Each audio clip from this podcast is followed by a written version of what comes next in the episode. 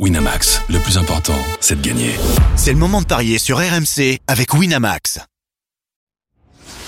Les paris 100% foot sont sur rmcsport.fr. Tous les conseils de la Dream Team RMC en exclusivité dès 13h Avec Jérôme Roten et Lionel Charbonnier. Salut à tous, la 37e journée de Ligue 1 au programme des paris 100% foot avec deux matchs.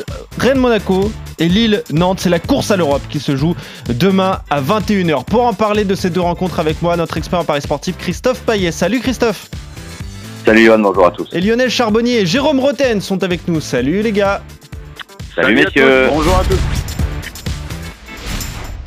Bon, je le disais, hein, tous les matchs de la Ligue 1 à suivre demain à 21h en direct et en intégralité sur RMC. On va s'intéresser à la course à l'Europe. Euh, Rennes-Monaco, Lille-Nantes, point euh, sur le classement. Monaco qui est quatrième avec 65 points.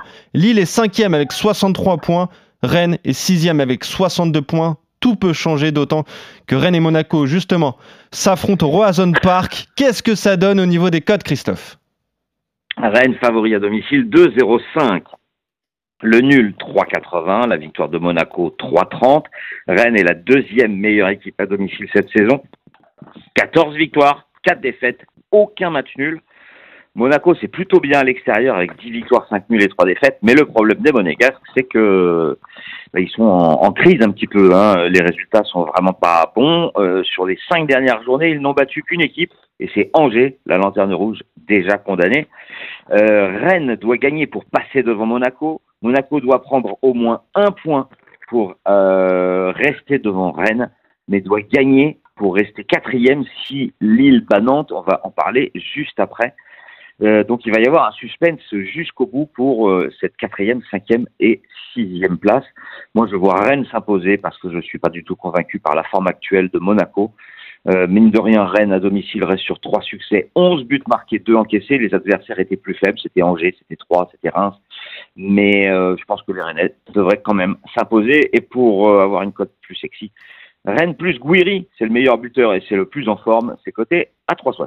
Ok, victoire rennaise donc pour toi, Christophe. Jérôme, on va commencer à- avec toi. Monaco nous avait habitués à des fins de saison en boulet de canon les, deux dernières années. Là, c'est très compliqué. C'est presque une crise en fait pour les Monégasques qui peuvent tout perdre. hein.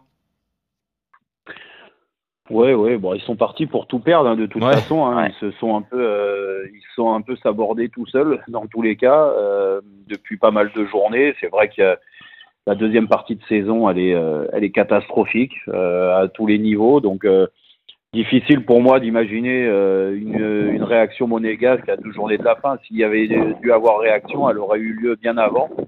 Euh, on connaît le contexte à Monaco quand les ambitions comme ça s'envolent.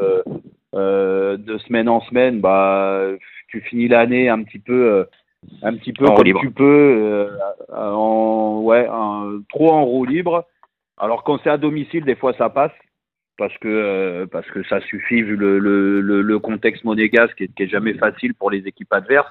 Mais quand tu te déplaces, en général, il y a une débauche d'énergie de l'équipe à domicile qui qui suffit même pour battre euh, ce Monaco-là. Donc euh, on l'a vu avec Lyon.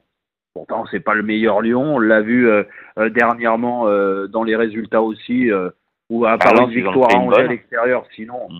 sinon c'est que des défaites, des matchs nuls. À Lens, ils en ont une bonne. Et Rennes, Rennes, la logique, c'est que ça fait trois victoires de suite à domicile quand même. Donc, donc Ouais. finir l'année en beauté avec l'objectif de soit l'Europa League, soit la Conference League, parce qu'ils peuvent encore croire à l'Europa League. Oui, je, comme Christophe, je vois une victoire de Rennes. Euh, mais je vais aller même plus loin, Rennes avec euh, au moins deux buts d'écart, c'est quoi ça? 3-20. Bah ouais, c'est pas mal hein, déjà. Ouais, c'est pas, mal. Et, sinon, on peut Ouais. envisager peut-être, euh, Lionel va nous dire ce qu'il en pense, euh, Rennes et les deux équipes marquent, parce que mine de rien, Monaco, c'est pas bon, mais ça marque beaucoup.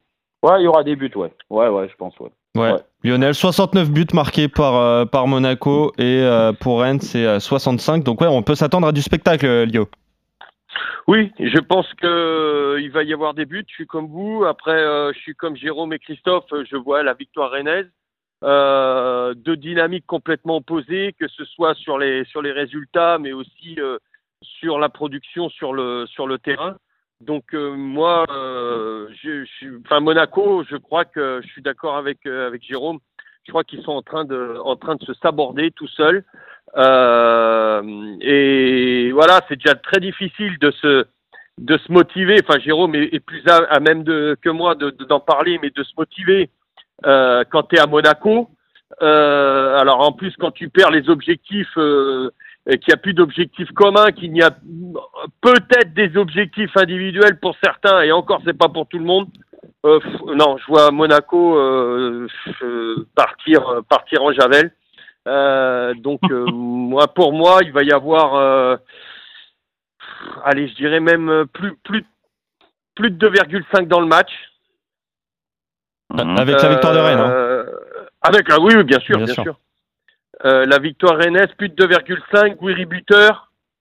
Euh, je suis, alors du côté de Monaco, je suis même pas certain de vous dire que Ben Yedder pourrait pourrait marquer ou quoi que ce soit parce que j'ai l'impression qu'il y en a tellement qu'on lâché et qui ne sont plus derrière leur euh, leur coach que ça me ça, ça me fait peur mais euh, soit une déconfiture monégasque euh, soit un match très serré mais avec des buts donc c'est pour ça que j'irai plutôt sur les j'irai pas sur les deux Mhm. équipes marques je, suis pas certain mais Monaco en prend Ouais, beaucoup.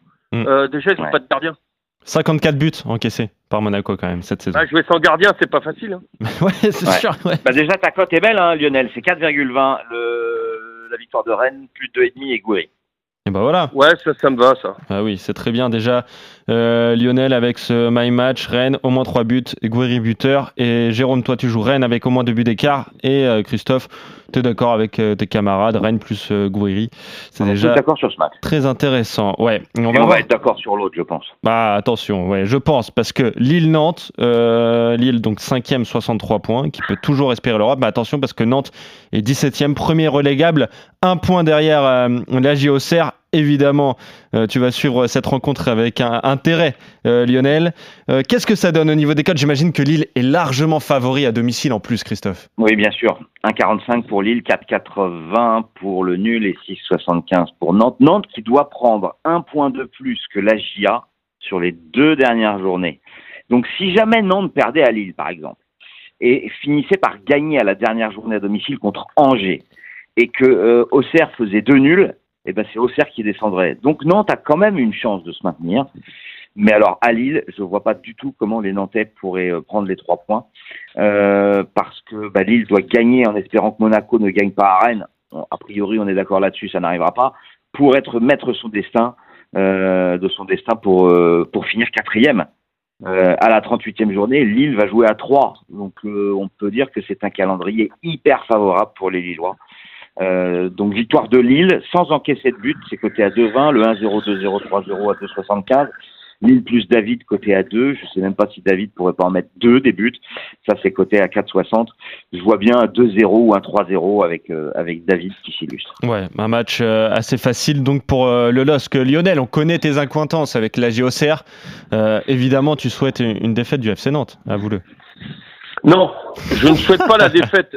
Je ne souhaite pas la défaite. À, enfin, je souhaite la défaite à personne. Mais tu souhaites la victoire de Lille. Euh, Mais tu souhaites la victoire de Lille Ouais, c'est bah, ça. je souhaite la. Je non, je souhaite la victoire d'Auxerre dans ce que. Ah ouais, surtout, euh, ouais. parce, parce que. Auxerre je- qui joue à Toulouse, hein, on va le préciser, mais Auxerre qui joue à Toulouse demain. Voilà. Alors pour une fois, les Toulousains, excusez-moi, mais euh, là rien à foutre. Je souhaite vraiment la victoire d'Auxerre. Si Auxerre doit s'en sortir, Auxerre doit, doit, doit compter sur euh, sur sur, sur lui-même, donc euh, sur elle-même. C'est à Auxerre. Donc euh, euh, non, je ne souhaite la défaite à personne. Par contre, je pense que ça va être compliqué. Oui.